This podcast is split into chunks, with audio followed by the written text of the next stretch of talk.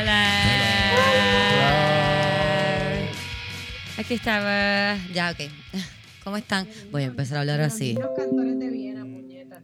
Ahí nos saludo mis mensajes de Instagram también. Bu- eh, Es que como está conectado a la computadora para poder hablar contigo, me suenan los mensajes de Instagram y le diste share al story que acabo de Ah. poner y salió Camila Monclova. Estaba diciendo que voy a hablar así. Voy a hablar así en el episodio de hoy mientras pueda.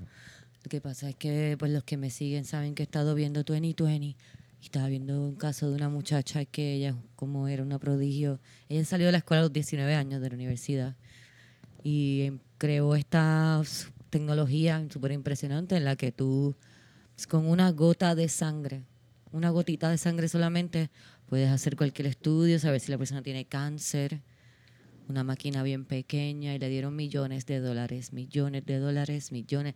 Ella se consiguió al diseñador de Steve Jobs para que le hiciera la ropa así, negra, turtleneck y Steve Jobs. Um, y nada, le dieron millones y millones y pusieron las máquinas en Walgreens, pero no había máquinas, lo que hacían era que le cogían sangre. era con una gota y le decían a la gente, no, pero te tenemos que coger sangre para sacar la gota de esa sangre, ¿tú ves? Entonces metían los, perdón, se me fue, metían los, mandaban los, las pruebas a otro estado, whatever, un regulo bien cabrón, la tipa era un fraude. Millones, Wow. millones, millones de dólares le dieron. Y solo porque hablaba así, era rubia. Yo no soy rubia, tengo el pelo bien bleachado, pero es como un pitch. Sí que no, no sirvió nunca la prueba, no, No, servía. no, no. No, no, sa- no, Esa, Pero, esa o voz sea, tuya. no es- no se- sacaba ni el azúcar con No, eso. se dieron cuenta, se dieron cuenta porque, porque empezó a decirle a la gente que tenía cáncer y la gente no tenía cáncer. Horrible. Wow, Esto pasó. Sí. Esa voz tuya es como que el equivalente a mi voz de customer service. Como que, hola, buenas tardes, te hablo más. Buenas, ¿Cómo te encuentras? ¿En qué te puedo ayudar? Pero el, al, al revés. Le- hablando Dijo que la gente tenía cáncer. Si, si se hubiese dicho, ustedes son cáncer, pues no- salía bien. Guadum. Yo me acuerdo de esa jodienda. Un tecnicismo de lenguaje. Sí. Nada, fue una persona que básicamente Sí. cogió un montón de inversionistas de pendejos, cabrón. Eh, ella, she tried to play the system Elizabeth y la Holmes. cogieron, papi. Elizabeth Qué Holmes. Lo que está cabrón es que esta tipa tiene un año más que yo, loco. Esta tipa, LeBron James es menor que todos nosotros, by the way. esta tipa tiene un año menos que yo. O sea, cuando yo estaba teniendo sueños de que iba a la universidad, ella estaba saliendo de la universidad para empezar a robarle dinero a la gente que... Cambiar el mundo. Sí, a mí no me criaron bien. ¿Y ustedes qué han hecho? Yo he visto 2020 como cuatro seasons. ¿Y ustedes? Pues yo, no, yo he visto. Quito de las noticias. Yo veo noticias todo el tiempo. Yo. Suerte que no tengo sogas en la casa. Y los gavetes son muy frágiles. Sí, sí, no, No aguantan aguantan 200 el libras. No, no, no, no, Sea la no, madre, ah, no. terrible. No, no, mano. El, yo no, yo no. Está cabrón, mano. Está, está, está Pues- fucking terrible lo que está pasando. Y, y- y yo me sentía como que un poquito triste porque pues, tenía un gatito que jangueaba conmigo y se fue hoy. Yo estaba llorando como que ah, se fue el gato. Ay, embargo, no vi seas los tan fucking videos pendejo. de la gente como que muriendo. Y yo como que, ah, sí, como que mi pequeña falla de un juego de gatito perdida. No, Te voy a decir una cosa, Mal. No voy a permitir que te hagas la víctima aquí en Por este lo mismo, eso es lo que me di Escúchame, cuenta. baja la voz. No me grites, vamos a empezar por ahí. Yo hablo así, Cristina. Baja la voz. Ah, pues. Aquí hay dos gatitos esperando que tú te los lleves. Ay, el gatito que yo le daba cariño se lo llevaron de mi casa. Hay un- dos gatitos aquí. Son gatos satos, loco. estos son gatos satos, Mira, no lo digas duro que te escuchan los loco. Y me gatitos. atacan. Mira. Este tipo. Omar. Omar es- Tú eres peor que las viejas de mi edificio que le dicen a Hugo, ay, fíjate, ese satito parece de raza. pendeja. Tu perro es precioso, bebé. Todos los perros son lindos, todos los gatos son lindos. ¿Tú quieres que tú eres el más de raza? Fue un fucking chiste. Aparentemente te ofendió, Cristina. Sí, me ofendió, este, claro que me ofendió. Te estoy regalando esos son dos lindos. gatitos que si no te los ahí. llevas tú voy a tener que terminar queriéndolos yo y me estás diciendo que son una mierda. Señora, tú quieres esos gatos. Yo no los quiero, cabrón. Los quieres. Yo no los quiero. gatos más también que te a mí no me ha llegado el cheque del púa, yo tengo que darle comida a esos gatos. A mí me digo el cheque del miau. Pues para que te lleven los gatos. Para que te... Exacto, gracias. Eso es directamente para los gatitos. A las personas que están escuchando y se dieron cuenta que Eric no está hoy, Eric no está hoy, tiene un dolor de muela, se tuvo que quedar en su casa. Además de que estuvo saliendo como tres días corridos, yo creo que Grace. Yo creo que el dolor de muela Sí, es el el dolor de muela es Grace. ¿Tú vas para Fue un dónde? puño que le dieron aquí. Grace se llama Grace Muela.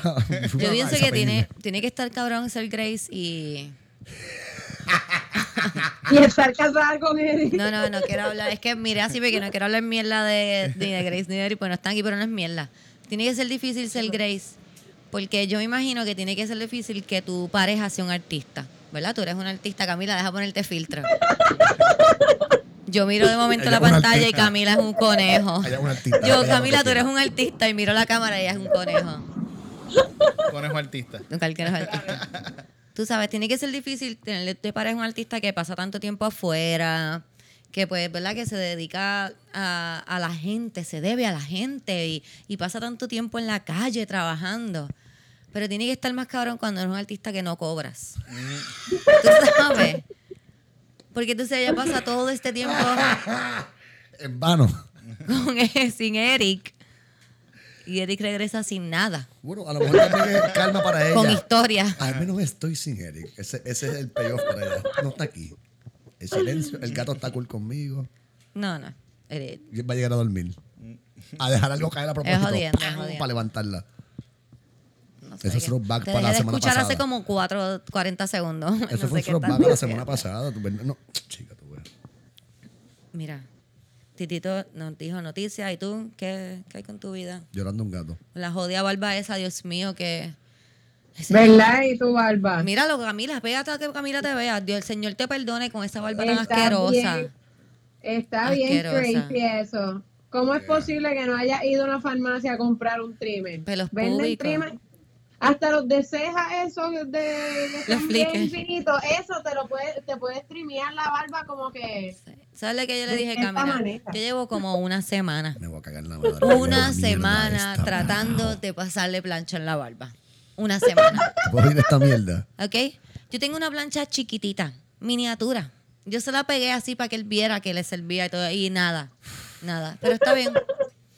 Ojalá y la gente que escucha este podcast te empiece a escribir. Ah, me voy a cagar la Y Pero te no madre. es que el problema no es el rizado de su barba, es que está No, como Cam- que, es que- es, es la dirección. Yo no Es quiero la, es la actitud del que tiene la barba, verdaderamente. Está, está en lo correcto. El problema aquí Es la actitud del que anda la barba. Y Es la actitud. yo no quiero arreglar la barba, Camila. Yo quiero simplemente pasarle plancha. No es como Ah, que yo quiero arreglar nada. Yo tengo, Ah, ok, ok, ok. Es Yo tengo- puramente un capricho. yo tengo una visión. Puramente un capricho. Las personas, ¿sabes? personas no tienen visión. Yo tengo una visión de un Omar con esa barba planchadita. Suena como una un político aquí. Que Tengo parezca un discípulo de, la, Ay, de, de Dios, de que de alguna religión. De alguna religión. Ay, cabrón. Un metalero de la banda americana de cristianos de eso.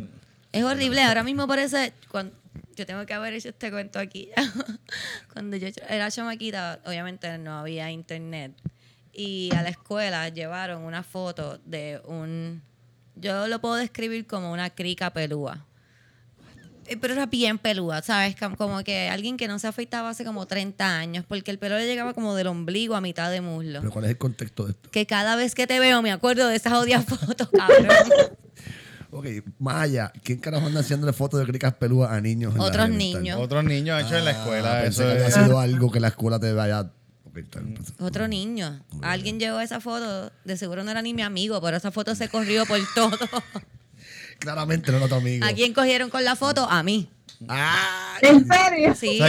A mí, me, a mí me llevaron a, a- a la oficina del director en intermedia por ver porno. De, de una revista Luz. Porque para ese, para ese tiempo no había, no había. Sí, sí. Y me recuerdo que yo no vi, yo no vi. Y yo le dije, mira, yo no lo vi. Y en verdad no lo vi porque no, no me dejaron verlo. Porque estaba, estaba todo el mundo mirando así. Y no pude verlo, no pude verlo. Yo dije, mira, yo no vi nada. Yo no traté, nada". pero los muchachos no me dejaron. No, pero llevaron un corillo. Se, se la quitaron al, al- Se la robaron al tipo que limpiaba la escuela. Ah, en la, en la Ay, covacha. Sí, en la covacha le cogieron la luz y. Tú sabes que ese tipo se raspaba las pajas en la covacha, Le ¿verdad, cogieron la luz de su vida, Uy. el pobre. Le quitaron la luz a Pedro. Qué a Papo, horrible eso que acabas de decir. Sí. Bendito. Es que cuando dijiste que se, es que cuando estaban diciendo, ah, se la robaron de la covacha, en mi mente estaba saliendo la imagen del señor que era el handyman de mi escuela, que fue de muchos años porque todo el mundo lo conocía y él tenía su covacha. Y entonces mientras estoy recordando, teniendo esta hermosa memoria sobre este ser humano, tú dices, tú sabes que se rapaba las pajas y en la covacha, ah, dañada la memoria. Yeah. Gracias, Omar, por dañar. Eso es de verdad. Me la- me la- en el, mi abuela tiene un, un apartamento en Luquillo y atrás hay una cobachita, un tipo que limpia. Y me acuerdo una vez dejó las ventanas abiertas y nosotros nos entramos y todas las paredes, todas las, tres, tres de cuatro paredes, vamos las que podíamos ver, la cuarta no podemos verla, estaban con el fucking, en la bombón de así. Los esa, bombón esa era mi. Ah, ¿Tú estás hablando de Ah, mi papá? mira. Perdona, Omar. que- completo, completo, completo, como si fuera un pasquine, el cabrón. No, Omar, que es que tú no sabes que eso era una estética de los 70 y 80. 90 y 2000 más o menos. Y cosas así. 90 No, porque eso pero, está eh, desde siempre, como es que. Ajá. hacia donde yo pensé que iba el cuento. Yo no pensé que las paredes iban a estar llenas de posters ni de bombones de Ah, así. Como no, que él estaba hablando de que wow. se raspaba paja y que las paredes estaban llenas y yo como que... Ay. No, qué Camila, wow, Camila, ni yo, ni siquiera yo diría una cosa tan asquerosa como esa. Bueno, qué sé yo, yo decía, bueno, pues el tipo es un cabrón porque se raspaba No, paja y se limpiaba las manos gente. en la pared ahí.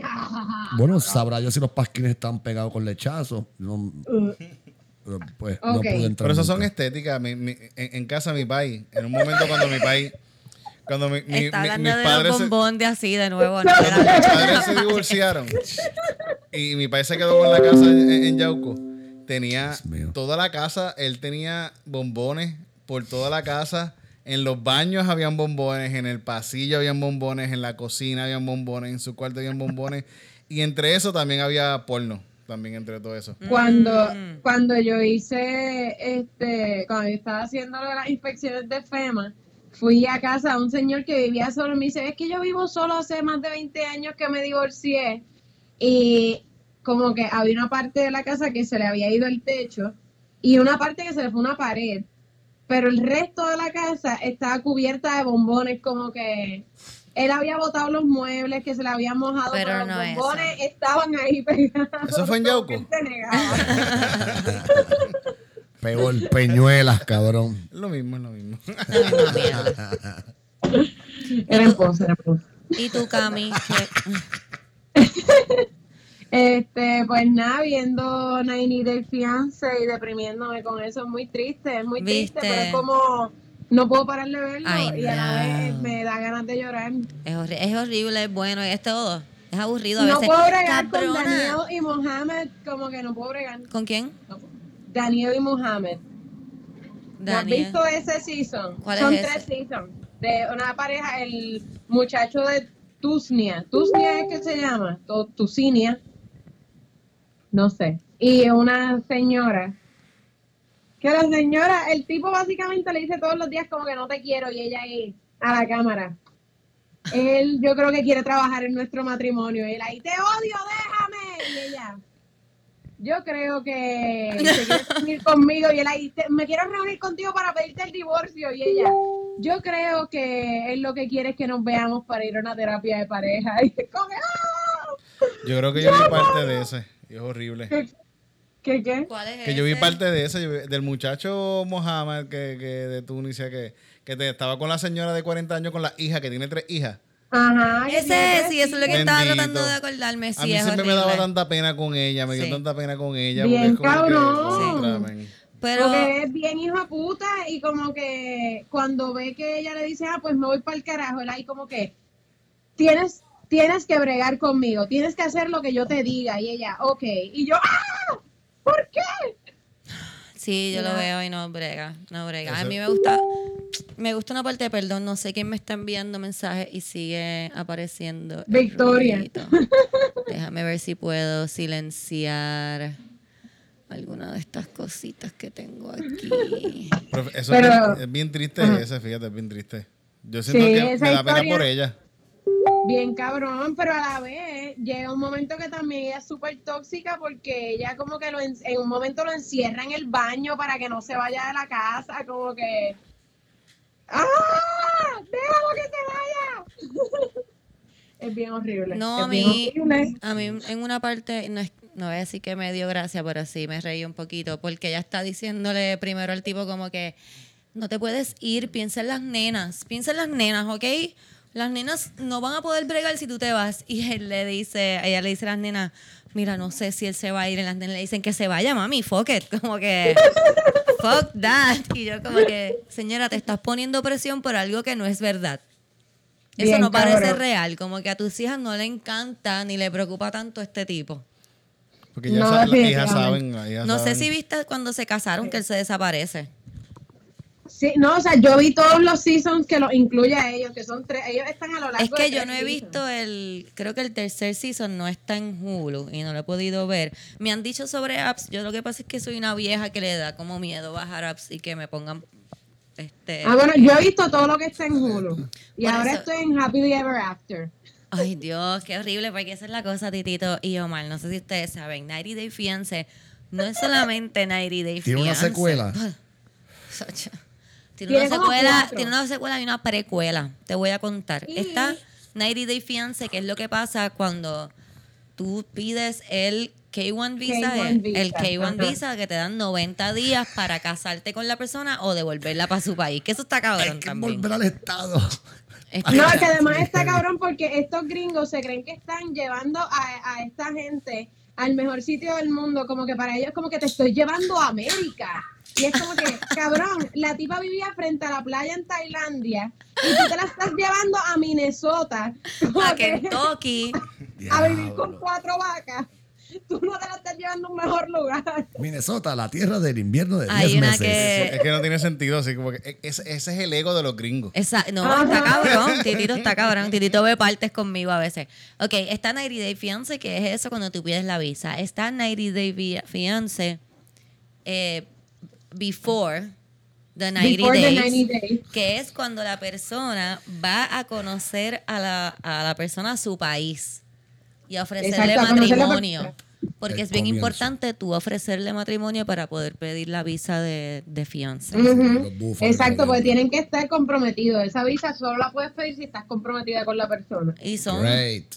son como que todos hacen lo mismo. Tú vas, vas a conoces a la persona que en su país, te comprometes y ahí vienes, pides los 90. Y también está 90 Day Fiance, Happily Ever After. Dime que el happily tiene una comilla alrededor. Tiene un signo de pregunta al final. Ah, Eh, happily ever Happily after. Ever After. Are they really, bro? Are they- Porque esos son después de los 90 días de que, Dios mío, que se casan. Después de que se casaron. Yo no. Y Sí. es muy horrible. Es ahí también sale. Daniel y Mohammed y ahí por ahí es que voy y no puedo bregar.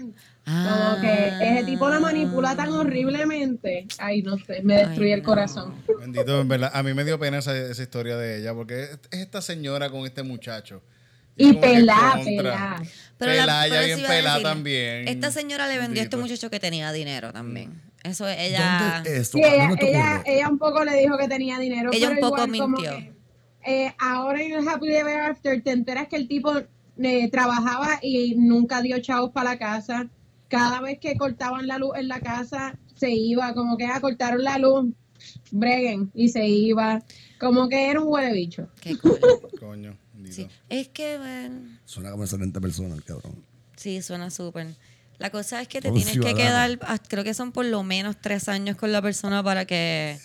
Porque si no, la persona puede anular el matrimonio o algo así. o- Exacto. Tú so puedes que- anular el matrimonio por, eh, por abandono o cuerno en antes de dos años. Y Después de los dos años, lo- se pueden divorciar, pero la persona ya tiene su green card y todo y no te necesita. Yo quisiera So hacer. esa es la cosa, él va a estar, ellos están probablemente con este pugilato por tres años ahí, como que ah, hasta que se divorcia. Yo quisiera hacer eso y, y con una brasileña que la brasileña me lleve para Brasil. Que no- yo no me la quiero traer para acá. Yo quiero irme para allá y no irme a vivir con una Pero eso es lo brasileña. gracioso. En este de Happily Ever After, Y que me dé la le están diciendo, le dicen a sus parejas como que mira, es que América no es lo que yo esperaba, Estados Unidos, pues vámonos para mi país, que ahí yo puedo conseguir trabajo, va a estar todo bien. Y para los gringos es como que, que tú quieres que yo me vaya, que yo deje América por irme para allá. Y es como que, que Ruanda, el lo haga, país no hay problema. de África. Sí, eso es lo que te digo. lo que, eh, todas las personas, y no voy a decir todas, no todas las personas, este, que buscan una pareja por internet son este tipo de personas. Pero yo me he dado cuenta en Happily en 90 Days que muchas de estas personas son personas que lo que quieren es alguien como que, que haga lo que tú digas, Sumiso. Ajá, Que no tengan escapatoria. que no, como que no te conocen bien, porque una persona por internet conoce lo que tú le estás dando a esa persona full. Claro, Por más honesto que tú seas con esa persona, tú le estás Sí. dando tu versión claro. de ti. Sabes que. I don't know, como que eso No, me y da si es cara a cara, es ¿Cómo? cara a cara y uno no termina de conocer a su pareja hasta que viven juntos un tiempo y qué sé yo. Lo que quieres es comprar una persona legalmente sin tener que pagar como que Es que hay muchos que shit. se ven así, no estoy diciendo obviamente que todo, not all couples, pero eh, hay muchos que es puramente eso, es como que por favor llévame para Estados Unidos, yo hago lo que sea, eh, llévame para allá. nah. O, y entonces, por ejemplo, en la rusa que estaba con, Con el muchacho, con por el los muchacho chavos. por Ay, los chavos, esa tipa era heavy, entonces ella era bien Lo heavy. maltrataba. Y cuando él decía como que, mira, no, fuck it, yo no voy a bregar con este, decía, como que no vas a bregar con esto. Ahora tienes que bregar con esto, como que puñeta. Pero whatever, es como ella le decía, tú no estás conmigo porque yo soy este, inteligente. Esa tipa estaba súper cabrona. el tipo en una le dice, eh, tú estás conmigo por dinero, si yo dejara de tener dinero, tú me dejas ella, ajá. Y él, ¿cómo vas a decir una cosa como esa? Y ella, "Pff, tú no estás conmigo porque yo soy bien inteligente y graciosa. Sí, lady, Sí, pero también, también ella lo maltrataba, ella estaba súper al garete. Ella Sí. como que lo hostigaba, le, ella le, le borraba el teléfono, como que Drago jeans. Quiero decir dos cosas importantes. Una es que qué bueno que Rose ya por fin dejó a, a No Neck. Yo acuérdate que es que yo veo también el, el 4 por, Ah, que yo no la he por otro todavía, lado. yo no visto, Pero no para las personas que están viendo eso y lo, me envían memes y eso, vi el episodio, qué bueno que ya no están juntos. Y quiero dejarles claro que soy tan y tan y tan y tan lenta que esta semana fue que me di cuenta que Darcy es Darcy. Te ¿Cómo que explico, Darcy? te explico. Porque acuérdate que yo empecé a ver el 4. Ok. O sea, que yo conozco a Darcy con este tipo, que es un tipo ahí que vas a ver después, un pendejo. Y de momento, pues me pongo a ver el 1. Y está Darcy y Jesse. Y en ningún momento mi fucking cabeza conectó que Darcy era Darcy. ¿Cuál es Darcy? La de Jesse. ¿Cuál es Jesse? No, llevo el carajo, cabrón. Pero dime de los países, pues yo me acuerdo por los países. Jesse es holandés. Jesse es holandés. Ok. Eh, holandés. Eso es como del segundo season. Por ahí, ¿No? por ahí, que, ella tiene dos hijas, ella tiene una hermana gemela. Ah, ah, ok. Que el holandés es bien mandón. Yo estoy viendo, aquí estoy viendo Before the 90 Days intercalado con, y por eso estoy toda confundida. Es mucha confusión. Para las personas que no lo ven, que no están escuchando, tienen que estar más perdidos todavía. Así que vamos a cambiar. Wow, wow. Vamos a hacer ya, un switch. Yo pienso que el programa ese tiene que ver con, con las preconcepciones que tienen los gringos y los misma gente de los otros países de que Estados Unidos es como que la gran Lo cosa. mejor del mundo. Entonces Ajá. los gringos se creen que son la gran cosa y cuando la gente se viene a chocar con la realidad se dan cuenta que su país quizás no es tan mierda como ellos pensaban y que Estados Unidos es una mierda de país. Al fin y al cabo. No, La cosa- de todo el tiempo. Mm, Muchos de ellos hablan de que piensa, que pensaban que Estados Unidos era como Nueva York completo. California, Sí. Sí. todo por chica potable. se van a un campo ahí a, a- a vivir donde Kentucky, no, repito. donde ni Sí. siquiera donde ni siquiera pueden caminar a comprarse un, un canto de pan El mercado más Ajá. cercano está a 7 millas. sí, y, y una mierda de sitio Eh, sus países donde ellos vienen hay lugares que son mil veces mejores Sí, claro. que, el Claro. cam- que el campo donde ellos viven Ay, Dios. Pero bueno. Vamos ya- a cambiar el tema. Se acabó 90 importantes. Days. Sí, se acabó 90 Days. Vamos a hablar un poco de lo que está pasando en Estados Unidos, ¿verdad? Lo- las protestas que están pasando en Estados Unidos a causa de lo que, ¿verdad? La muerte de George. Eso es allá. No, hombre. El asesinato, sí.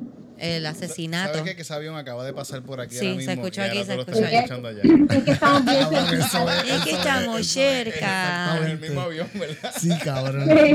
Lo pensé, pero como que pues, Sí y yo vivo como, realmente yo vivo como a seis calles de ustedes. Ya. ¿Verdad? Del asesinato de, George Floyd. de George Floyd. Yo con mi dislexia en el podcast de Eric Yo Gregory. Forge No, Floyd. George. George Floyd, eh, que está bien heavy. Yo no vi mucho de los videos, para mí, que a mí todas esas cosas me, me dan mucho me dan mucha ansiedad, pero sí sé lo que está pasando, Titito me mantiene al tanto, porque Titito sí los ve. Eh, todo, Dios mío, es horrible. Sí, está cabrón. Yo he visto de las protestas, pero no los, los videos.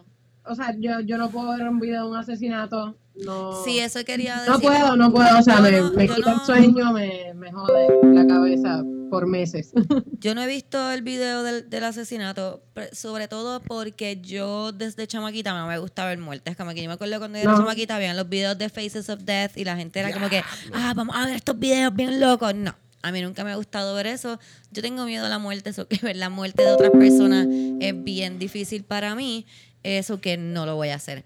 Eh, y tampoco creo que se deba de, de, ¿verdad? De hacer. Eric estaba mencionando en su podcast y no, no quiero tirarle ni nada, pero sí mencionó un comentario como que, ah, pero es que la gente tiene que ver esto para, para que despierten. Y pienso que, que debemos de cuestionarnos si en verdad nosotros tenemos que ver una persona morir para entender lo que está pasando. Como que nosotros, la gente nos dice que hay racismo, como que la gente negra está diciendo hace tiempo que la policía están abusando de ellos. Entonces necesitamos de verdad ver a una persona morir De para nuevo. decir, ah, ok, sí, mira, es verdad, le están abusándolo. es verdad, tienen razón, no estaban mintiendo. Precisamente yo, yo más lo que pienso cuando veo pues toda la gente compartiendo, quizás con la mejor intención precisamente porque dicen esto hay que difundirlo, pero piensa el momento más doloroso de tu vida que se te muere un familiar, que, o sea, una familiar, alguien querido y tener que entrar a Twitter y ver el video de cómo lo mataron una y otra vez, una y otra vez en los timelines de todo el mundo, como que debe ser horrible. Y yo, ¿verdad? Esa es la razón más que nada por la que yo creo que difundir este tipo de videos una y otra vez es problemático. Digo, y no sé, quizás me equivoco, pero pero yo por la por la parte humana de la familia pienso que debe ser tres veces más traumatizante tener que estar viéndolo constantemente, como que repitiendo ese momento una y otra vez. No, no sé. Pero sí, estoy de acuerdo que con que se debe, se debe, eh, ¿verdad? sacar el mensaje y, y hablar de, de esto constantemente. Y no, no solo cuando hay muerte, sino siempre que haya eh, un abuso de poder eh, contra, eh, contra minorías y en este caso eh, con los afroamericanos es de toda la vida. Yo Como pienso que, esto no es nada nuevo, eh, eso es lo más cabrón, lo más horrible es que cuando yo empecé a escuchar eh, el nombre de, de George Floyd, tuve que empezar a buscar, o sea, cuando lo, lo escuché hace, por primera vez hace una semana más o menos, cuatro días, no sé hace cuánto fue, pero lo empecé a ver y tuve que buscar la noticia porque es una cosa que pasa tan a menudo que ya uno no sabe si este si esta persona es como que cuán reciente es. sí. Yo es- cuando- ya- Eso es lo que te digo, como que esto pasa mucho. La policía mata gente negra en Estados Unidos. Esto es algo que pasa. Yo pienso que también debemos de abrir la conversación sobre el racismo más. Como yo recuerdo estar en un podcast donde me preguntaron sobre eh, si Residente tiene privilegio, white privilege, y yo mi respuesta fue como que es que todas las personas blancas o claritas de piel tienen un privilegio y ahí se formó un- una cosa porque ellos estaban diciendo que en Puerto Rico no hay racismo, que en Puerto Rico no hay racismo y y es bien heavy porque ninguna no había ninguna persona como negra allí, tú sabes, entonces estaba todo el mundo diciendo que en Puerto Rico no hay racismo y yo no es que yo haya vivido el racismo en Puerto Rico, pero yo tengo amistades que sí me han dicho, mira, sí, el racismo en Puerto Rico existe, eso es un bullshitereo. By the way, quería decir rápido antes de que nos pusiéramos a hablar, hay un episodio aquí donde nosotros hablamos de eso mucho más intensamente, que es el episodio que tuvimos con Daricia, es un episodio de dos partes. eh, se llama Muchas Cosas, Muchas Cosas, Muchas Cosas con muchas co- con Daricia de Muchas Cosas Podcast, algo así. Dice muchas cosas ahí, dice Daricia. Este si quieren escuchar más, ¿verdad? Nuestras opiniones sobre eso, eh, pero pienso que sí se debe de hablar más y eh, entonces Sí. no, no, no nosotros hablar, sino escuchar, a lo mejor. A veces es mejor escuchar, pero abrir. Yo puedo decir que, que es más difícil robar en Walgreens con mi color de piel que con el de ustedes. Porque a mí me velan más, a mí me velan más. El de seguridad va a ir más a donde mí. Ah, ¿Tú crees que el de seguridad, si yo, si yo voy con Camila a, a Walgreens, ¿tú crees, ah, la van a perseguir a ella? No. A mí Ah, me no, persiguen pero-. Yo, yo he visto las de seguridad. Yo he entrado a supermercados, Walgreens y lugares que los he visto ir detrás de mí. Y yo estaba en una góndola y ver al tipo pasando en pueblo, en el pueblo de aquí de, de, Sí. de, de- de Ciudadela. Yo he, vi- yo he entrado y yo he visto el de seguridad y, le, y lo saludo, le hago hola, porque yo sé que me va a perseguir.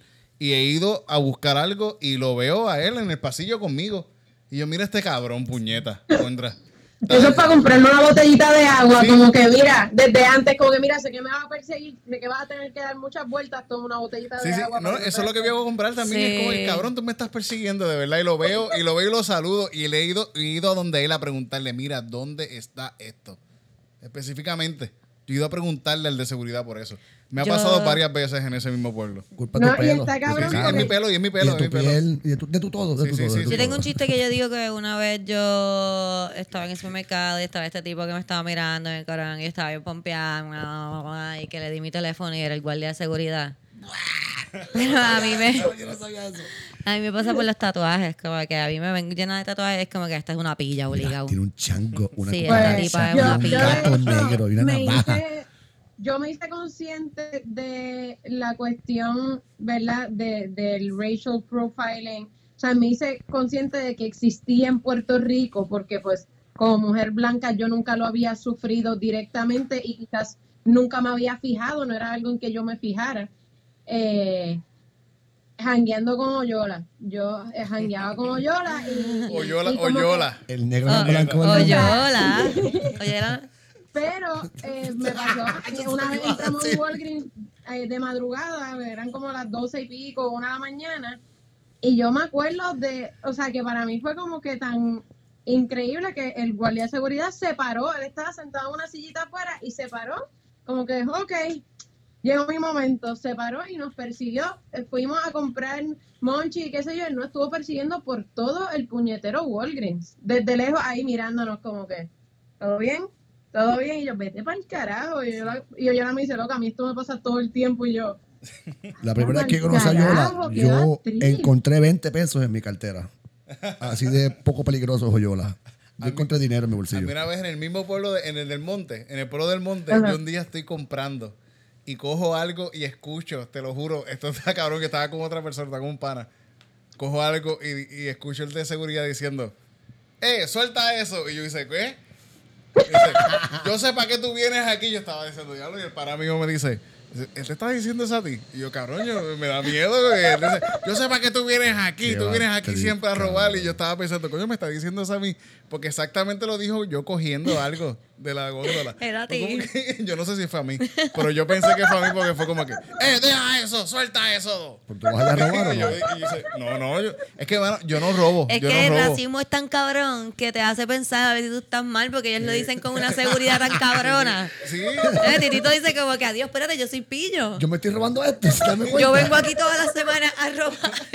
¿Por qué lo está diciendo con mucha seguridad? Le estoy pagando de menos a la cajera. Le debo 15 chavos a la cajera o ¿Qué algo. Oh, aquí? Qué Este, papel, cabrón. Algo que quiero comentar también es, pienso que es bien importante, siempre digo que mirarnos, ¿verdad? Y en este caso quiero, quiero decir, si usted está en una conversación sobre el racismo y, y dice una de estas cosas, cosas como, no es racismo, es clasismo.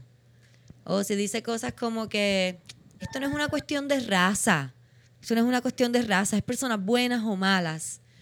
O cosas como, ¿por qué? ¿Por qué tienen que hacerlo todo de raza? Si eso es lo que usted está diciendo, si ese es su discurso, mírese. Mírese así, mire para abajo, mire su barriga, mire sus manos. Y si usted no es negro, cállese la fucking boca. Cállese la fucking boca. Yo soy una persona blanca y he aprendido esto así mismo, callándome la fucking boca, porque esa mierda de que, ay, en Puerto Rico están las tres razas, o como que no podemos, todos somos iguales, sí, todos somos iguales, pero somos diferentes porque la historia nos ha tratado diferente. Y tenemos que escuchar a las personas que nos están diciendo, mira, aquí está pasando algo. Con todo, todos los grupos de personas que digan, yo, hey, aquí está pasando algo. Si a ti no te está pasando, está bien, no te tiene que pasar todo. Tú no eres el fucking centro de universo. Es como que en Puerto Rico no es racismo. Yo nunca he visto racismo. Fucking una cabrona de Guaynabo con los ojos verdes rubia. Puta. Tú ni caminas por la acera. Tú eres de las que dice el calcolín no existe porque nunca has caminado una vez en tu vida. Fíjense, veo mucha gente comentando eso y son personas blancas siempre. Ese es mi nuevo, mi nuevo hobby. Sí. Siempre que yo veo a alguien poner, no es de raza, entro a ver, oh, white, tú eres blanco. La, la muchacha de, de Central Park que, que se puso a decirle a, a- ah, que hay un negro que me va a, a- que me está hostigando, me va a joder. Que me tiene en peligro mi vida. Ah, que, sí. que me está... Ella está hablando de un tipo que tiene, y lo- cuando lo describe, dice que tiene un casco de bicicleta. Cabrón, ¿de verdad tú les tienes miedo a un tipo con un casco en bicicleta? un casco de bicicleta. ¿Quién carajo se pone un casco de entienda, bicicleta? Este cabrón, este tipo, este tipo resulta ser que tiene casco de bicicleta, tiene espejuelos y el tipo escribió, yo creo que el primer lore de LBGTQ en Star Trek. Este tipo es un fucking nerdo, cabrón. Es la persona menos, intimidante que tú te puedes encontrar eh, con un casco de Se bicicleta. dedica a ser Yo creo que cualquier watcher. persona que tenga un casco de bicicleta se va a ver como que, ah, Mira, yo vi noticias de Fox tripeándose a, a- a Obama. Diciendo que, porque Obama estaba corriendo bicicleta con un casco, diciendo, mira qué mal se ve. ¿Cómo anda Obama Le con un casco? seguridad. Como que anda con... Y, y- y lo compararon con Putin, que estaba sin camisa corriendo bicicleta. Así como que, mira, Putin corre sin camisa y sin casco y, y sin frenos. El líder de facto de una nación. como que, que, que débil se ve ese negro presidente con casco. Que le gusta que su cerebro funcione. Qué idiota. Es que eso es algo también que voy a estar un poco adentro y afuera del audio porque estoy haciendo un café, no puedo bregar. Tengo mucha ganas de tomar café, no sé por qué estoy tan emocionada de que me voy a beber un café. La cosa es que no se trata de, de si la intimida o no, es una cosa puramente de raza. Como que Claro. no, tú eres negro, tú no me puedes decir a mí lo que yo tengo que hacer. No puedes. Y ella sabe lo que estaba haciendo. Ella sabe porque hay 20 totalmente sabe. signs que dicen que tienes que ponerle un fucking leash a tu perro. Él lo que le dijo fue como que, mira, tienes que ponerle un leash a tu perro. Because you fucking have to, bitch. Este, y la tipa, eh, pues ya todos sabemos que se ganó el Oscar con esa fucking dramatización. Ah, por La poquito se botaron. tira al piso a rodar ahí para que se escucharan las hojas. Yo pienso que ella cogió hojas del La piso ahí. del. Me está tirando en el piso. yo no vi, yo no vi el video completo porque me, me encojoné, estaba ahí como que ahí loca, en verdad. A mí Qué me atrevió tanto el perro, loca. El perro fue un fucking bad Por trip. poco ahorca- Por poquito los mata, loca. El perro estaba ahí como Fíjate, la gen- un chorro de blancos se molestaron. Mucho, mucho fue. Hay gente que dice que la botaron del trabajo Por por, el perro. No fue por el. No, no, que fue por el perro. no fue por el. fue- no fue por llamarle la policía al, al- al tipo del casco de bicicleta. Si hubiese hecho eso, es como que, um, she was scared. Es como que no, ella se metió con un perro, cabrón. ¡No! De pal- Para que tú veas, para que tú veas. La pendeja es que yo creo que ella es canadiense. Como que también es como un citizen. Como que, ah, bueno. Lo- espérate, en Canadá, yo tengo entendido que en Canadá son un poco racistas. No sé de qué, porque dice, la cosa Sí, es que ella es cierta canadiense. Hmm. Sí, ah, ah, no importa. We have this image de que En de Canadá, Canadá, son bien nice, Pues pero... Yo tengo entendido que son bien racistas. Sí, dije un poco por si acaso, porque no estaba segura, nunca he ido. Pero, No, pero Cam- Camila sí, mandó de hecho, stamp. el, Bien. el otro día, el otro día, ¿verdad? Porque precisamente como que lo, lo que estaba diciendo ahorita de que uno busca un caso, que yo estaba buscando el de George Floyd y te salen 250 más. Normal. Este, y, y perdí el hilo. en Canadá, Canadá, en Canadá. Pero en Canadá, gracias, gracias. Oh, y me estaban Canadá. saliendo como que me salió un thread de Twitter de una muchacha negra diciendo como que mira, este, para toda la gente que está diciendo como que, ay, este país se está yendo a la mierda, me voy a vivir a Canadá. Estas son las estadísticas de policías que han matado negros en Canadá. Como que... Esa es la cosa. Y eran no, bien altas. No es en Estados Unidos. No es solamente en Estados Unidos, es en, en todo el mundo, porque en América Sí. Latina tengo, ¿verdad? De nuevo, no he vivido ahí, pero tengo entendido que en América Latina son bien racistas con los nativos, ¿no? Sí, sí. O sea, es... es- ¿Y es- con los negros? y con, los, Eh, y con los negros, sí, me acabo, o sea, me acabo, perdón, me acabo de acordar de un stand-up que vi de una mexicana.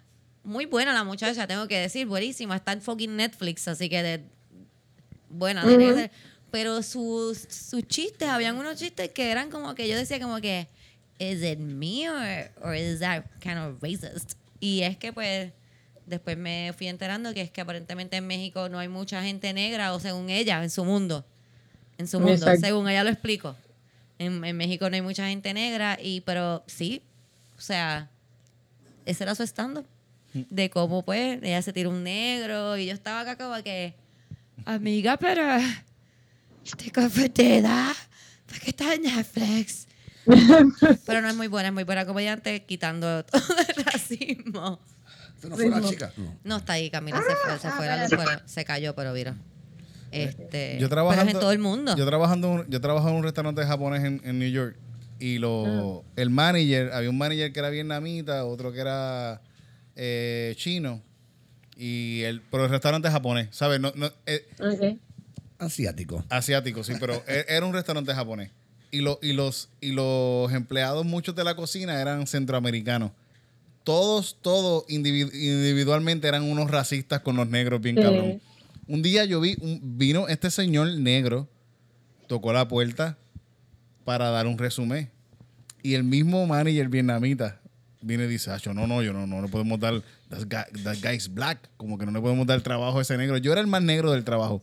Wow. Yo era, yo era el negro, yo era el negro, yo era, pero sí, yo sí, yo sí, sí, sí, eh, latino. Pero los mismos mexicanos, me recuerdo un chama, un, un muchacho africano, africano que iba a llevar, que trabajaba llevando comida al restaurante. Lo- lo- lo- un, un mexicano le decía, eh, monkey, todo, todo el tiempo le decía monkey, y era como que yo me quedaba como el cabrón, tú no le puedes decir, Ay, no le digas horrible. monkey a este tipo, y el tipo, no, you monkey, you monkey, y empezaba a hacer como mono, y es como que cabrón. Otro mexicano en un momento dice, cierren la puerta de la cocina porque de- se meten los negros. Y yo me quedo con el cabrón. yo estoy aquí Y le decía, mira, cualquiera se puede robar algo aquí, no, no puede ser, no tiene que necesariamente te que ser negro, puede yo ser estoy negro. aquí me salgo Puede ser negro, puede ser blanco, puede ser mexicano, puede ser chino, vietnamita, japonés. Puede entrar y robarse algo. No, neces- no tiene que ser negro. Como que los negros se van a meter y se van a Ay, robar. qué horrible. Pero son más sigilosos porque no lo ven en la oscuridad. Diablo, mal. Pero fíjate, lo- Omar a veces corre yo creo que los japoneses, por lo más seguro No también escuché son lo que racistas, dijo, pero pero creo eran, que lo- fue lo mejor que me pudo haber pasado. eran un poquito menos racistas que lo, por lo menos trataban de demostrarlo menos. En verdad, un poquito más. No se dejan ver tanto. Ajá. Sí. Pero los otros eran. Tacho. Eran, eran, eran un poco racistas con los judíos, quizás. Los, los japoneses, los japoneses, como que se ponían, decían comentarios a veces con los judíos, pero podía entenderlo. Qué va.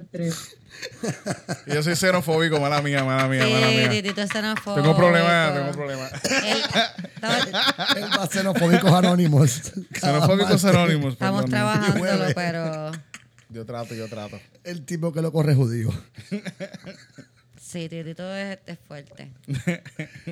Titito puede estar hablando súper bien de una persona puertorriqueña y de repente dice, cabrón. El judío es hijo de puta con la nariz larga. Tú, No, no. ¡oh! Con su ch- saco de pesetas en la mano. Esa gente mataron a Cristo. cabrón. Exacto. Los mata Cristo, eso. Jesus. Eso son fantasías, son fantasías. Sí, todo Yo te eso veo, mentira. Camila Tino, yo la veo con un abaniquito de esos de batería y me gustaría que me lo pudiera poner así. Yo será. Mano, Porque es hace que un hace demasiado calor. En mi casa lo que está corriendo es una brisa hirviendo. Y pues en algo ayuda el abaniquito de batería. Papá, Dios se está pasando blower. Eso es lo que nos está llegando. Eh. Como que por lo menos para... Hay trueno. Eh, Cristo está Como moviendo. que papá, yo no tengo teta y tengo el sudor de debajo de la teta. Como que no Lo entiendo tiene, cómo no, no es difícil. Yo estoy sudando también, estoy aquí, pero pues estamos vivos, eso es lo más importante, no nos da coronavirus. Se Ok, debería conseguir una otra cosa que quería decir, este, las personas que siempre están quejando de que cuando protestan rompen cosas y queman edificios y esas cosas, cállense la fucking boca también. Cállense la fucking boca, Sí. como que están, están peleando por derechos, por la vida de personas, por libertades, por, ¿sabes? No entiendo por qué a la gente le importa Target, o sea, por qué la gente le importa Target y Target Nordstrom. apoya la, apoya las protestas y está. No, que quemen, no hay problema. Yo tengo seguro para eso. Seguro. El tipo está Y apoyando es las tan protestas. sencillo. O sea, fuck yeah. Eh, yo, yo estaba leyendo, leí un tuit de alguien que puso como que han arrestado a miles de personas por tal de no arrestar a cuatro policías. Como que totalmente, o sea, como que realmente todo esto se podía evitar si se le hacía justicia a la persona en el momento. Bueno, y tam- exacto. Y si se hiciera justicia con cada vez, cada caso, Exacto, como no, definitivamente, por eso digo como son que tantas, son yo pienso que, que los, los riots vienen por La gota que colmó la Exacto, es como que cuánto uno puede, cuánto tú puedes aguantar en realidad antes de, de explotar. Y estaba hablando con Titito, creo que era ayer, de que, de que el sistema falló, la sociedad le falló. ¿Entiendes? La sociedad le falló, no solamente a, a la familia de las personas que han sido asesinadas por policías, pero le falló a todas las personas negras. La sociedad le fucking falló. So que quemen todo. Que quemen todo. Además, todo eso fue construido por fucking gente esclava de Estados Unidos. Fucking quémenlo, quemen todo. ¿Por qué se preocupan tanto por fucking lo- el mall? Se metieron al mall. Esa Por gente se está robando. multimillonarias con seguros. O sea, que todo esto que está ocurriendo y que está quemando, todo va a ser pagado Sí. Ganancias y porque va eh, pérdida, no va a perder nadie. Y vaya, la ganancia, la, la compañ- las compañías de seguro es otra industria super puerca, así que que se jodan también. Si no, ya. Y, y quiero decir algo muy importante. Eh. Pienso esto de Estados Unidos y pienso esto de Puerto Rico también. Pienso de Puerto Rico como que cosas. yo no sé cuál va a ser la gota que colme la copa en este país, en verdad, para que pasen cosas, en verdad, un cambio real. Pero, pues, sigo esperando aquí. Yo tengo mi bultito ahí con mi solución Seattle y mis cositas ready. Así que nada, me envían un texto cuando vayan a pasar las protestas. Algo más que... Bueno, está el Código Civil ahora mismo, Eso lo del es. Código Civil lo Eso- está a pasando es ahora. diablo. Oye, que- Estamos todos locos por Ah, votar. verdad, eso no lo dijeron, hoy, eso Tenemos, lo dijeron hoy. solución Seattle ahí lista, hay que buscar leche y... Galones Leche, de hay agua, leche, hay galones de leche. agua para meter los tear gas adentro y que se extingan. Bim, bam. Quiero decir que a lo mejor tenemos que molestarnos un poco más, como que porque vemos las cosas en otros países como que, ay, allá está pasando, eso está mal, pero no nos, no nos damos cuenta de lo que está pasando aquí. De verdad, como que, no sé, me avisan, yo estoy puesta para Pa- para quemar, sí, sí, pero en corillo, ¿sabes? Yo siempre he tenido esta cosa, yo soy hija única y no me, no me encanta hacer las cosas solitas. Así que nada, si montan un corito me llaman. Sí. ¿Qué quieres Yo- decir de lo del Código eh, Civil? No, voy a ir para el mambo, en verdad, como que yo soy de Bueno, la- eso está pasando ahora, ¿verdad? Sí, bien, claro, literalmente se supone Eh, que sí, hoy se como supone estamos que grabando, si no lo vetan, pues. ella pasa. di- no, no, no, no, no, no, Camila, ya se está hablando de que Wanda Vázquez ya aprobó el Código Civil, gra- tiene un mensaje pregrabado aprobándolo, el cual va a ser transmitido hoy a las 7 de la noche.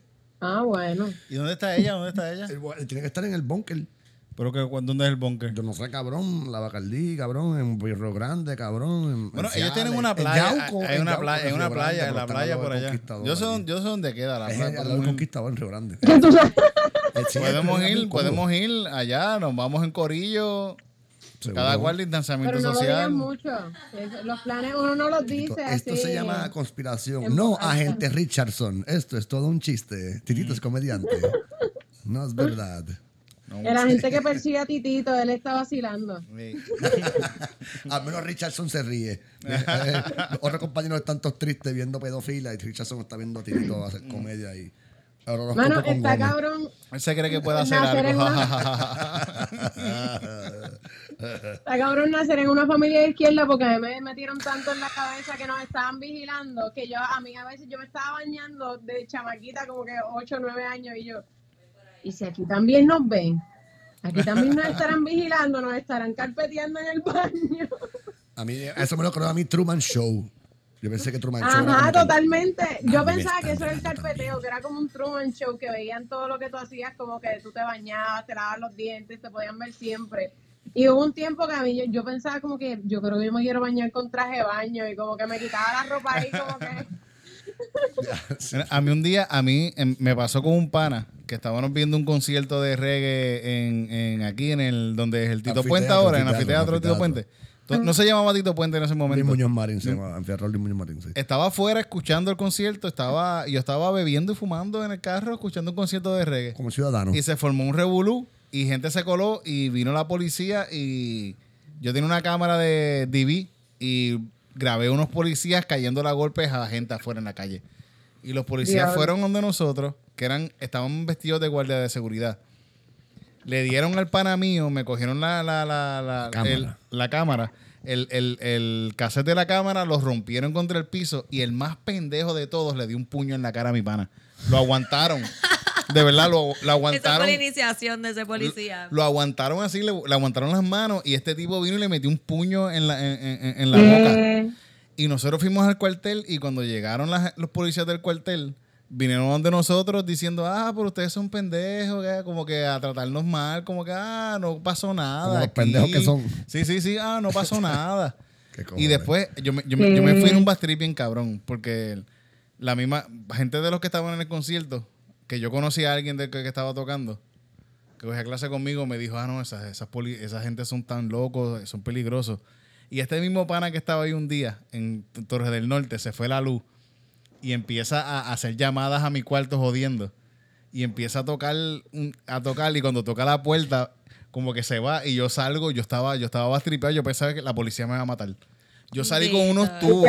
Yo salí con unos tubos así y cuando salgo afuera, eh, sale él riéndose con otra gente. ¡Ah! Mira, tú estás cagado. Yo, cabrón, la policía está diciendo que me puede matar. Le diste con el tubo al pana. Le diste con el tubo. El pana el estaba tripeándome, yo estaba súper cagado, yo estaba como, yo estaba, yo me Que fui la en un policía, viaje. tu pana era blanco. Bueno, al, al- pana fue el que le dieron, para colmo. Pero era blanco. Es blan- un- Por eso, porque los blancos no piensan que la policía los va a matar. ujú. Pero estaba riéndose afuera y yo estaba súper pastripeado diciendo, diablo, mamá. Tú no piensas, o sea, tú piensas que la policía te va a aquí, matar. mamá". Estaban por las situaciones medio pelúas. Omar, pero tú no con esa barba de pelo de crica, ¿qué te puedo decir? Con ese nombre de Omar Muñiz de árabe. jodiendo. Eh, ¡Y la bomba! ¡Qué bomba! Mira, cabrón! esa es la cosa. eh, como que la policía en Puerto Rico, eh, no voy a decir en Puerto Rico, pero es la policía que conozco, tiende a ser bastante mierda. Como que, y de nuevo, no estoy pero- hablando de toda la policía, Not all men. pero hay toda la policía con la que yo me he dado, vamos a decirme, a lo mejor una o dos no, pero la mayoría de la policía con lo que yo me he dado son mierdas. Son mierdas, son mierdas en cómo te tratan. Eh, yo, ¿verdad? No, no vengo de la familia más fan, fan, fan, fan. So que siempre mis situaciones con la policía han sido bastante. Te tratan como mierda. Como que, Ujú. ay, ¿qué tú haces aquí? Me estás molestando. ¿Cuál es tu problema? Eso es un problema para ti, por favor. Hay gente muriéndose. Y yo aquí sentado escuchando, como que. Como si fuera un nene de 16 Sí. años que hace customer service. Sí, es como. No sé. No importa un carajo y tus problemas son más pequeños. Sí, como que si- él. es que, es que hay, hay, como una actitud generalizada de que te están haciendo un favor. Como que no, cabrón, ese es tu trabajo. Literalmente ese es tu trabajo. Como que Defenderme y protegerme. Y, Protect Bueno.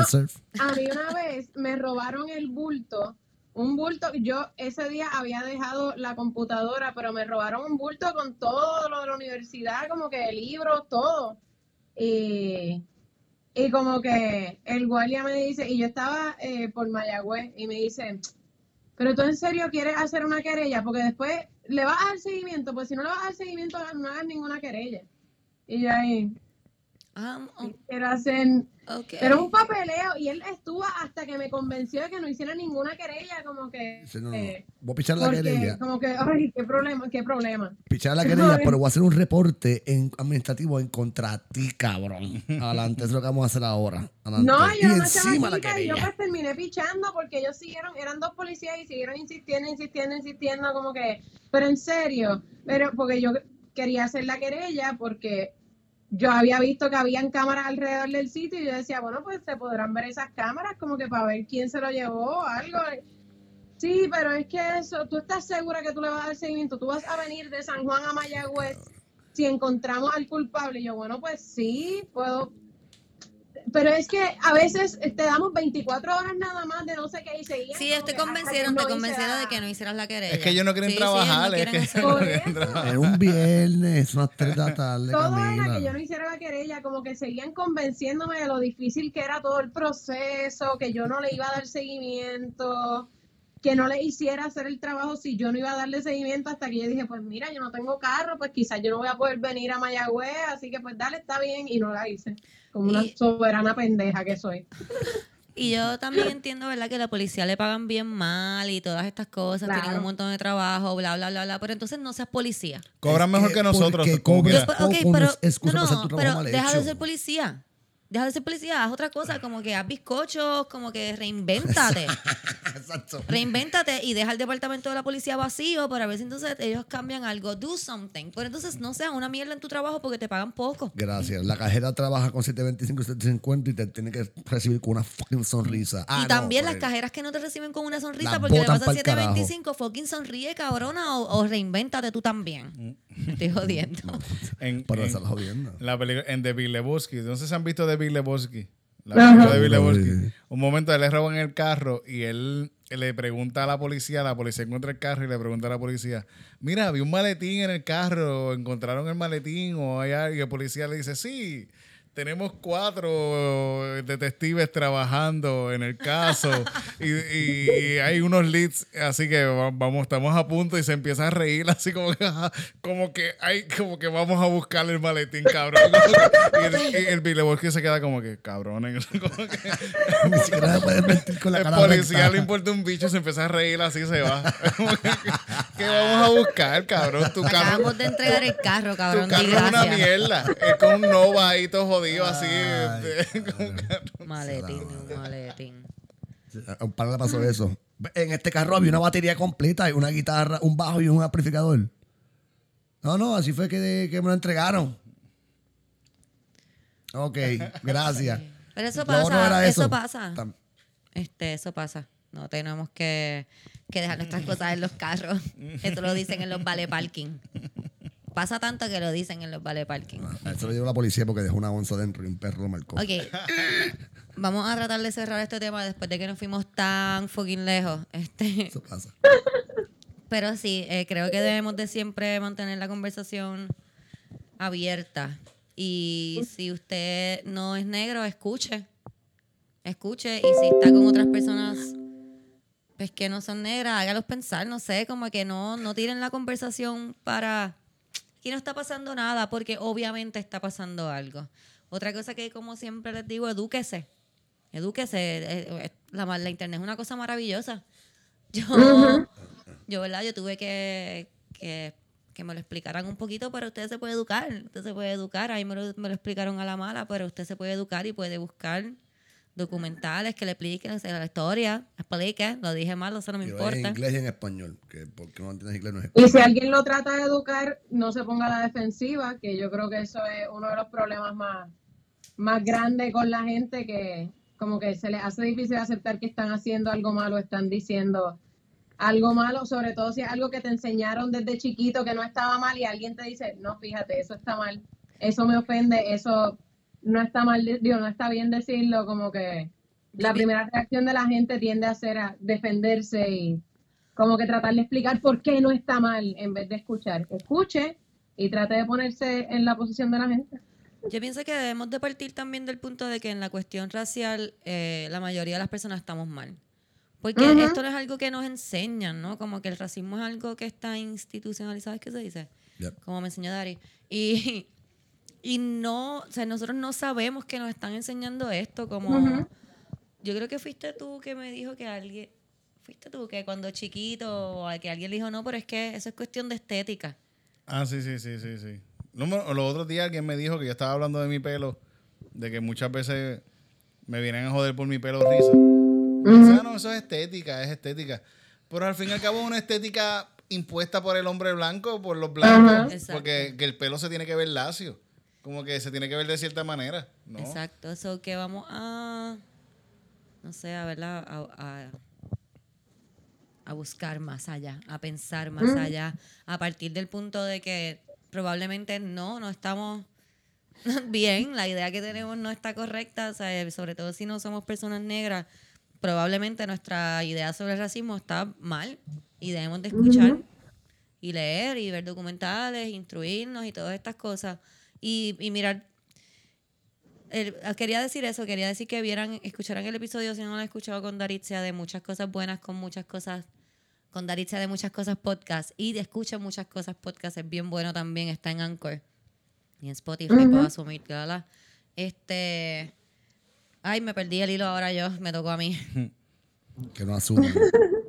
No Está-. ¿Estás recordando algo que me Nada. Sí, que escuches, que que- escuchas, que- que escuches, que lees y que, no sé. Estaba recordando algo que me estaba contando mi madre de mi abuela de parte de padre, que me le contaba a ella que ya se sentía mal con una de sus yernas, porque la, porque en las urbanizaciones la gente entra por la cocina, ¿verdad? Y mi abuela es ne- mi abuela es negra, ne- negra. Y, y como que ya se sentía mal de que la yerna le decía, mira, no, tienes que entrar por la cocina, como que no entraba por la sala y no quería que se, no se podía sentar en, lo- en, lo- en, en- en la sala, la sala. en los muebles de la sala. Y ella se sentía mal porque ella sentía que era por su color. Sí. Y, y la gente a veces, y quiz- quizás no era por, por su color en cierta manera, es porque todo el mundo también en- en- entraba por la cocina y eso, pero si ella se siente que no la están dejando entrar por la puerta principal, por eso es, por, es porque ella ha sentido eso antes. Exacto. Porque ella lleva tiempo sintiendo que la rechazan por su color. legitimizar Sí. el argumento de una persona. Tú le dices, no, eso no es por esto. No, Sí, no, sí. tú estás equivocado. Mira, cabrón, te estoy diciendo, Ey, cabrón, que me pasa porque es la cuarta, quinta vez que me ha pasado. No, tú estás mal. ¿Cómo que yo estoy mal, cabrón? Te estoy diciendo. Eh, Ella se sentía mal por algo. es por- Sí. porque, porque legitimizar Claro. el argumento Sí, de la persona. Eso. Eso es lo que quiero decir con lo que quise decir el- con lo del video, como que si las personas están diciendo está pasando algo, y lo mismo con las mujeres, cuando las mujeres dicen esto está pasando y no, hasta que no sale un video, no. Tenemos que escuchar y legitimizar el argumento de las otras personas, no estar ahí como que, no, eso no me ha pasado a mí, eso que eso no pasa. Nosotros no somos, o sea, yo soy el centro de mi universo, pero en realidad no somos el centro del universo. So que, Sí, uno no le puede decir a la gente qué sentir, como que Yeah, esa frase. cómo, recibe lo, lo que lo que uno hace, como que quizás tú puedes hacer algo sin ninguna intención de ofender, pero si la persona te dice que te que le ofende o que le desagrada o que le O la incomoda, acosaron. escucha, como que Me acosaron. ¿Cuánto te acosó? ¿Cómo que cuánto me acosó, cabrón? Te estoy diciendo me acosaron. ¿Cómo que cuánto? Yo me di cuenta- yo me di cuenta que eso es algo que uno aprende desde niño porque y, y son cosas que uno repite después porque me di cuenta que el otro día yo estaba jugando con la nena y, y nos estábamos haciendo cosquillas y le hice cosquillas de una manera que le dolió. Y me dice como que, ay, me hiciste daño. Y yo, ay, chica, no, si fue suave. Como que mi reacción inicial fue rápido decirle, ah, no, fue suave. Está bien, para mí fue suave, pero a ella le dolió. Como que y mi intención no fue hacerle daño, pero a ella le dolió. Hay una cosa que lo recuerdo por Luis C, que creo que sale en el programa o lo dice. You can whatever. tell me how to como feel. que Sí. tú puedes, o no sé dónde lo vi, pero exacto, como que tú Eh. puedes pisar al, este, perdón, estoy enredando dos cosas. Lo de Luis C, que es que cuando alguien tú lo hieres, tú no le puedes decir cuánto. Exacto. cuánto Cómo sentirse, Cómo cómo sentirse. sentirse, sí, y lo otro es, que es un ejemplo que me gustó un montón, porque a mí me encantan las analogías, es como que cuando tú pisas a alguien y la persona te dice, me pisaste, tú le dices perdón. Tú no le dices nunca como que, por favor, como que pff, eso es una estupidez. Así que, ¿por qué no hacer lo mismo con las emociones? Como que, ah, me hiciste Ujú. esto. En vez de decir, no, no te hice eso, decir, ah, mira, perdón, este, discúlpame, no, que, ¿verdad? Sí, sí. Está buena esa. ¿Viste? Está buena. Está, está chula. ¿Te, Está chula. ¿Te gustó? Sí, es aprender a escuchar a la gente. Sí. Entonces, vamos ahora, vamos ahora Con esto. eh, con una historia que nos enviaron. Y de- Me encanta porque la persona que nos las envió sabe que grabamos lunes y me puso, ya grabaste, tengo algo. Yeah. Y yo dije, no, no, voy a esperar, envíamelo para entonces grabar. Excelente. Es una historia, él nos cuenta, ¿verdad? Es un amigo. Aquí. Aquí voy, aquí voy. Ok. Un testamento, por lo que veo. Tengo un amigo que realmente está pasando por una situación difícil psicológicamente hablando. Lo aprecio mucho, pero sinceramente no sé cómo ayudarlo. Él tiene una pareja que a pesar de todas sus crisis nunca la ha abandonado. Llevan nueve meses. Mi amigo tiene muchas confusiones en su cabeza. Pensamientos suicidas, depresión, bipolaridad. Recién salió de Capestrano y no está consi- consistente con sus medicamentos. Él es una gran persona, pero últimamente, hace como tres días, tiene un gran dilema debido a que su pareja, aquí está el dilema, debido a que su pareja, antes de estar con él, cometió muchos errores. Según me cuenta él, se siente incómodo por estar con ella debido a que ella, antes de estar con él, tuvo una vida sexualmente activa y estuvo con muchos hombres. Siete.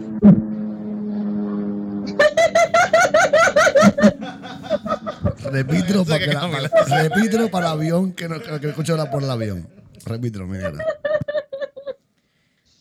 Ella tuvo una vida sexualmente activa, muy activa. Estuvo con muchos hombres. Siete. Perdón. Ella se arrepiente mucho de esa vida que tuvo y realmente lo ama mucho y quiere estabil- estabilidad con él. Pero por alguna razón, él siente asco después de nueve meses con ella y no la quiere. Pues Voy a, él yo, tomó su decisión. yo hice unas preguntas. Yo le pregunté si su amigo era religioso, pensaba que eso era importante. Me dice que su amigo no es religioso. Good. Eh, bad for this situation. Ah, bueno, en verdad. Eh, otra pregunta que le pregunté, ¿verdad? ¿Qué te- la pregunta que le pregunté? Otra pregunta que le pregunté es si, si él había tenido muchas parejas sexuales su amigo y me dice que no, que por lo que él entiende solamente ha tenido tres parejas sexuales y que pues el amigo tiene 20, 20 años y ella 22. Ok, ¿Su quién es mejor que ella entonces? Son jóvenes. es son que jóvenes, son jóvenes. Vamos a empezar con que son jóvenes. Quiero dejar algo bien claro ahora mismo. Siete parejas sexuales mm, no es como una vida sexualmente muy activa. No. No lo es. Aunque En- tenga en ocho 20 horas aunque es un tenga 20 problema. años. Aunque tenga 20 años. No lo es. Ajá. Como dice Omar, en, en ocho horas, a lo mejor siete personas. Si es en un mismo cuarto, pues pero quizás. no. Porque fíjate, si es una orgía y están Exacto, siete eso iba, personas eso en iba. una hora, yo creo que también eso está, Tampoco, sí, está sí. explorando su sexualidad y eso no tiene nada. Pero, eh, Creo que el problema que, que es el amigo, ¿verdad? Y no creo que sea tanto su problema emocional, ¿verdad? Su condición de depresión. Creo que es más su punto de vista sobre el sexo. Porque eh, creo que tu amigo ve el sexo como algo sucio. Eso y, y, y cómo ve, o sea, la percepción. Y creo que no entiende, ¿verdad? A, men- ¿verdad? A menos que la novia no se bañe, nunca, no entiende por qué le da asco. Pero una pregunta, ¿el amigo es Ray Charlie? Yo Oh. pensé eso, pero tiene 20 años, o que no, pero tan pronto Ah, leí el no, no. mensaje, yo dije, yo le quería escribir tu amigo Ray Charlie, pero no, no lo hice. Porque Cristina prefació este cuento diciendo yo creo creo que que, esto es Ray Charlie. Sí, yo creo. también es, la percepción de, de él de que su pareja es su propiedad y se la usaron. Como que Está es la cosa de está usada. Y ahora me toca en segundas manos. Sí. Creo que te- tenemos que cambiar cómo vemos el sexo. ¿verdad? Como yo le estaba diciendo ahorita, me encantan las analogías, le estaba tratando de decirle a Omar cómo yo veo esto. Es como que él también está pendiente a las manos de ella, como que todo lo que ella toca, porque ella toca un montón de cosas sucias. Ajá. Tú sabes, yo creo que sus manos y sus pies han tocado muchas cosas más sucias que su vagina. La brea. Él, ¿por qué no se está preocupando por eso? Como que si... Cada vez que ella deja caer un jamón al piso y se lo come de nuevo. ¡Ah! Tiene salmonela. ¡Ah! Joya puerca. Vete de aquí. ¡Ah! Tírale piedras. Quémala. Como es para el campo. Creo que a lo mejor a lo mejor el amigo no sabe y debemos de decirlo aquí. La vagina es como un horno de esos que son self-cleaning. La vagina se limpia. No es como que todo lo que se mete allá adentro se queda. Se queda ahí para siempre. Se convierte en una Sí, piedra. porque yo a veces- De hecho, si algo se queda allá adentro, sale a los nueve meses. Ah, ah, ah. Si algo se queda ahí, se convierte en un bebé. Este, sí, creo que a lo mejor, ¿verdad? En vez de burlarnos de esa parte, sí tenemos, aquí hay muchas, muchos hombres que escuchan el podcast. Yo espero que todos los hombres que escuchan el podcast ya sepan esto, pero la vagina se limpia solita. Como que ella, yo sé que a ustedes no les gusta pensar que nosotras botamos cosas por ahí que no sea placer o bebés, Pero sí. pero sí, botamos unas cositas que son las cositas que no funcionan ahí ya. Es un flush La vagina se hace un flush natural y, Y se se por limpia. afuera. Se sube sola a 475 grados, saca toda la se grasa y bota calienta todo para y afuera. bota Guácata. todo, además de que también si se queda algo una vez al mes baja con todo eso que baja por ahí, no sé, ya, se ya, rompa ya. la red, parece carraízo ahí. Venden duchas también vaginales y cosas. Las duchas vaginales no las recomendamos mucho aquí en el podcast porque Ah, por pues eso mismo, porque eso daña la flora, pH. el pH. La vagina es un mundo. ¿Sabes cuando tú te metes allá adentro que no sabes ni lo que está pasando? Porque tú sabes. ¡ah! Esta manera. Ah, no estoy cagando bien. Deja de meterme algo por el culo para cagar mejor. No necesariamente la mejor opción. Verdaderamente, como que pues. No ¿sabes? sé, Omar. La Pero tipa, las enemas, la tipa que se te metía las enemas de café en- Esa señora ya se da por placer o por gusto. Oh, ah, no. pero cagaba. Oh, me Porque las enemas están como destapando algo. Como Sí, que- es un flush, Ok, es un para que flush. salga todo lo Esto demás. es una, una botella de vino. Omar tiene problemas con su culo. No, yo como. Suaz, suaz. No, no, tú. Picha, ¿A Te a ir, te estoy viendo ir. Este, sí, pienso que no. Como digo, yo siempre hago la historia de una persona que una vez me dijo, estábamos hablando sobre las parejas sexuales, eso de cómo, ¿verdad? Cómo no importa que una mujer tenga parejas sexuales, porque él, él es una persona sexualmente activa, pero no quería que su pareja estuviera muy sexualmente activa anteriormente. Y, y estamos hablando de esto y la persona me dice, pero es que si ella ya ha estado con muchos hombres, ¿cómo yo voy a ser especial para ella? Está contigo ahora, cabrón, no. Si no se hubiera quedado con uno de esos o- No es eso solamente. Es que si lo único que tienes que ofrecer es ser el primero, como que En serio, eso es lo necesitas único. más práctica. Sí, Yo pienso que es el ego. Necesitas como personalidad y como que Exacto. cosas que ofrecerle a otra persona más que sexo. Ser Mi el bicho primero. tiene que ser el mejor Y bicho ni para siquiera ella. sexo, es ser el, El primero. primero. Como que, ¡Ja! ¡Primen! Cuando él me dijo eso, yo traté de acordarme como que, ¿con quién fue mi primer? Ah, uh, uh, uh. como que eso no importa, tú sabes. Eso no importa, no es el primero el que importa, es el que está ahora El que se queda. el que te quiere. Que para mí yo no sé lo que es eso. pues, o consigue una valleta para que te las lágrimas. jodiendo. No, Ah. pero también a mí me da gracia porque es como una percepción como que eso no se acaba, como que la vagina no se desgasta y se acaba. Como que, Eso es small dick energy.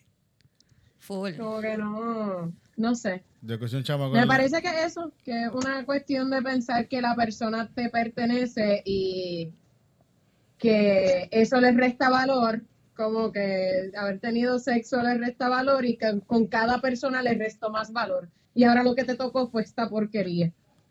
Como que esa es la mentalidad, digo. Yo me recuerdo en la Yupi un chamaco super caco, bien cabrón, que de- diciendo, ah, yo no, que yo lo que le hago a las mujeres, nadie, nadie, nunca se la ha hecho y nunca. Vaya. y, eso, Malabarista. y eso me pensaba, diablo, ¿qué tú haces? Tú le metes el bicho por la oreja, de, de tratar de meter el bicho en el ojo así, no sé qué, ha- no sé qué haces, cabrón, no sé. Tirito loco por saber el Sí, ¿tú secreto. qué le- ¿Qué es lo que tú le haces? Yo creo que yo he visto todo. ¿Qué es lo que tú le Pues Mira, haces? yo le he hecho algo en el trago y después. Ah, chico. Lo que tú haces no se lo hace nadie. Pff, ya estás cabrón. No. Yo creo que es hablarle mierda. Ah, yo le hago cosas que nadie le ha hecho. Toda la mierda que le Marearla. habla. Se, se- se me fue una intriga, fue una intriga, diablo, ¿qué será? Todavía, todavía. Una, una píldora en el trago, lo que hace ese cabrón. Hablarle de su mamá mientras se viene. Llorar después de. no sé. Mira, no sé si no sé si escucharon al, a Ray Charlie lo que dijo. Sí. Ah, Omar me lo envió. Espérate. Tengo una nota al pie de página de lo que dijo Omar el otro día, porque yo jodo mucho con mi prima de la gente, de los tipos que lloran cuando se vienen. Y resulta, porque las dos hemos tenido la experiencia de estar con alguien, o no con la misma persona, pero con alguien que después lloraba y uno ahí, ¿qué carajo está pasando? Es súper desconcertante. Pero resulta que hay mucha gente, sobre todo, estaba leyendo que mucha gente que, que tiene las emociones bien reprimidas, ese es un momento de tantas emociones y de un alivio tan grande que lloran porque están soltándolo, como que es como un impulso realmente. No es, no es un trauma, es simplemente un impulso de el cuerpo, de como que está todo esto ahí encerrado y se vienen y como La represión es tal. Es tanta la represión. Ok. Pero eso son unas venidas bien cabronas. O sea, ok. Imagino, que podemos deducir que probablemente si, se, si llora cuando se viene, te puede matar. Yo pienso, Sí, ajá, porque, sí, porque si es una rep- persona reprimida, como que emocionalmente, que no, Sí. no lidia con sus emociones adecuadamente, pues sí, es una persona que si llora cuando se, se viene, puede que esa horcadita que te dio como para jugar se, Se vaya, se vaya de la mano Exacto. después. En el diagrama de Venn de la vida, esos dos círculos se intersectan. Yo ahora cuando se viene, se en serie. ¡Ping! Mira, Pedro, de los ojos verdes. Hablando de, de red flags, es que estoy viendo, tú sabes que estoy viendo 2020, esos son todos los shows de asesinato, la, la, la. Me he dado cuenta de varias cosas. Número uno, la persona que se muere nunca es una bicha. Nunca es una bicha. O bicho. Ah, no. Nunca. No, Como la que la persona que que, se se, muere. sí, ajá, la gente cuando se muere, she was so nice. Tenían una que sonrisa que iluminaba la habitación. Todos tenían una sonrisa que Todos, iluminaba la habitación. todos. Nadie era un huele bicho, nadie huele a perico. She was nadie so jodía. nice to everyone. Oh, he was great. He was the, the light of the party. Sí. Porque pero por- a mí siempre me da gracia lo de la sonrisa y yo como que siempre dicen, entraba a una habitación y la iluminaba con su sonrisa, como que esta persona era un faro. Como que es la que hay. Tenía ¿Y una bombilla. Este, eso. Y segundo, que todos son red flags. Todos son red flags, cabrona. Cuando tú estás viendo un show de asesinato, todo lo que Todo. pasa en la relación es un red flag porque la mató al final de la relación. ¿Tú me entiendes? No te van a contar cuando le compré un Porque yo estoy viendo cosas, no, es que te cuentan cosas así, pero tú lo ves como un red flag porque la mató. Tú sabes. Compré el perro para amilanar cuando la amenazó Yo, en el estoy- yo Cañón. estaba viendo uno que la tipa dice, este, he started smoking in the house. Y yo, oh shit, yo puedo matar a alguien porque yo fumo dentro de casa. Yo fumo dentro de casa. Este, estoy bien, eh, me estoy volviendo loca con estos programas, pero sí estoy loca por ver uno que diga como que, and they killed Pedro y salga el mejor amigo ahí. Pedro was a fucking asshole. He was, Everybody hated Pedro. he was always fucking girls and not calling her back. He was a douchebag. Cuando I think he almost raped a few. Como que nunca. I'm, I'm pretty, I'm pretty sure Shad, who blew his face off, este, con una escopeta Was después de que se llevaron, he wasn't such a nice guy, como todo el mundo decía. Tú sabes, como que están diciendo que, que, oh, he had a drinking problem, but he had a crisis. Como que, mm, I think he was a douchebag with the cocaine and drank a lot. yo de hecho en 90 Days me paso pensando como que esa persona va a matar, va a sacarle una eh, un life insurance y lo va a matar. Eso es lo que va a pasar porque como yo veo muchos programas de crímenes, pues yo los mezclo también con Él los se de Sí, uno se confunde. Me con dos tiros a la espalda de un puente. Pero sí, yo sí me pregunto en estos programas de crímenes que yo veo, y hay muchos que se repiten los casos, y la mayoría de los que yo veo son de estos programas que llevan corriendo desde el 85 hasta la actualidad. Este, Wow. y me he dado cuenta que 2020. como del 85 al 2006 había una modalidad que no sé cómo, como que la gente no se daba cuenta, que era como que acababa de sacar cinco life insurance eh, pa- eh, a nombre de su pareja. Como que uno, que tú puedes sacar life insurance a nombre de tu pareja sin que tu pareja lo sepa, aparentemente. Puedes sacar múltiples Mm. Y al mes siempre y como que, y un mes después la esposa estaba muerta. Nadie Mm, veía ¿quién nada raro. sido? Mm. El manco. No. Y está cabrón. Nada. Mira, quería poner rápido de Ray Charlie porque para cerrar lo del cuento del amigo, eh, lo que quiero decir con esto es que si, ok, si él es tu amigo y tú estás como que tratando de ayudarlo, ¿verdad? Dile que está mal. Vamos a empezar porque dile que está mal. Eh, no se lo digas así porque si está en depresión a lo mejor no es tan cool que se lo digas como yo se lo diría, pero está lo loco. Como que las mujeres no se ven como pertenencia y ella se baña, todo lo que dijimos aquí, amigo. Y dile que si sigue como va, va a terminar como este ser humano. Aquí voy a darle play. Este Pokémon, no lo diga ser humano. filosofía, buscando el porqué de las cosas, estaba analizando que nosotros los hombres siempre estamos buscando el físico, o sea, una mujer bonita, una mujer elegante, una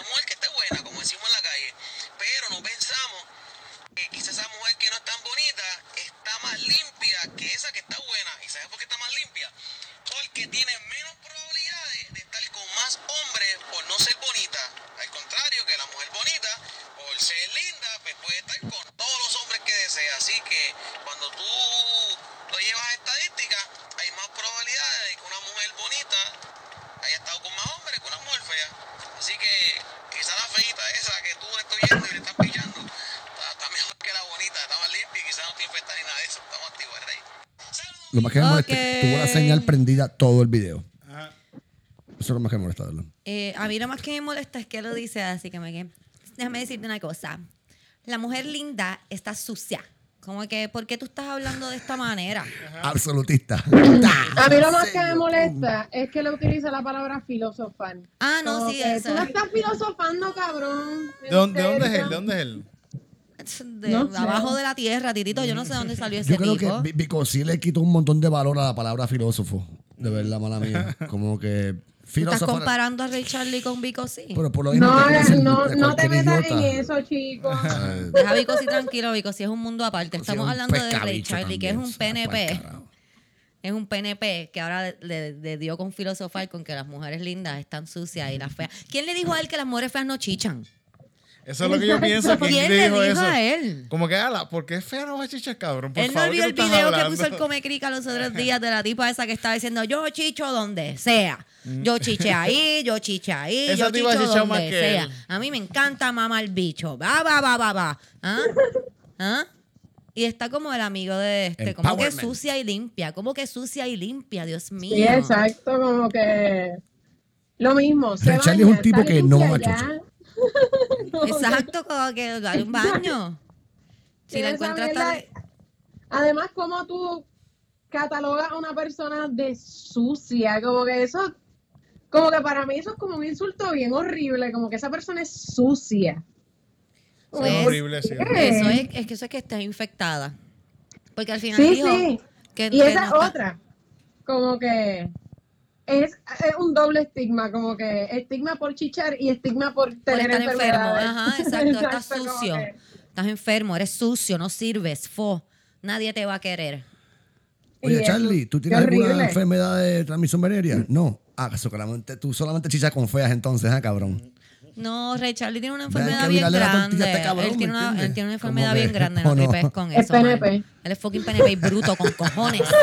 Bruto, Eh, por- brutísimo. Huilea bien Dios cabrón, mío. oíste. Huilea bien cabrón. Ay, Dios mío, la gente. Esos son síntomas, esos son síntomas. Mucho huileo y poco lectura. Sí, cuando tú huileas mucho tienes que estar chequeándote todo el tiempo. No estoy diciendo que toda la gente que huilea es bruta.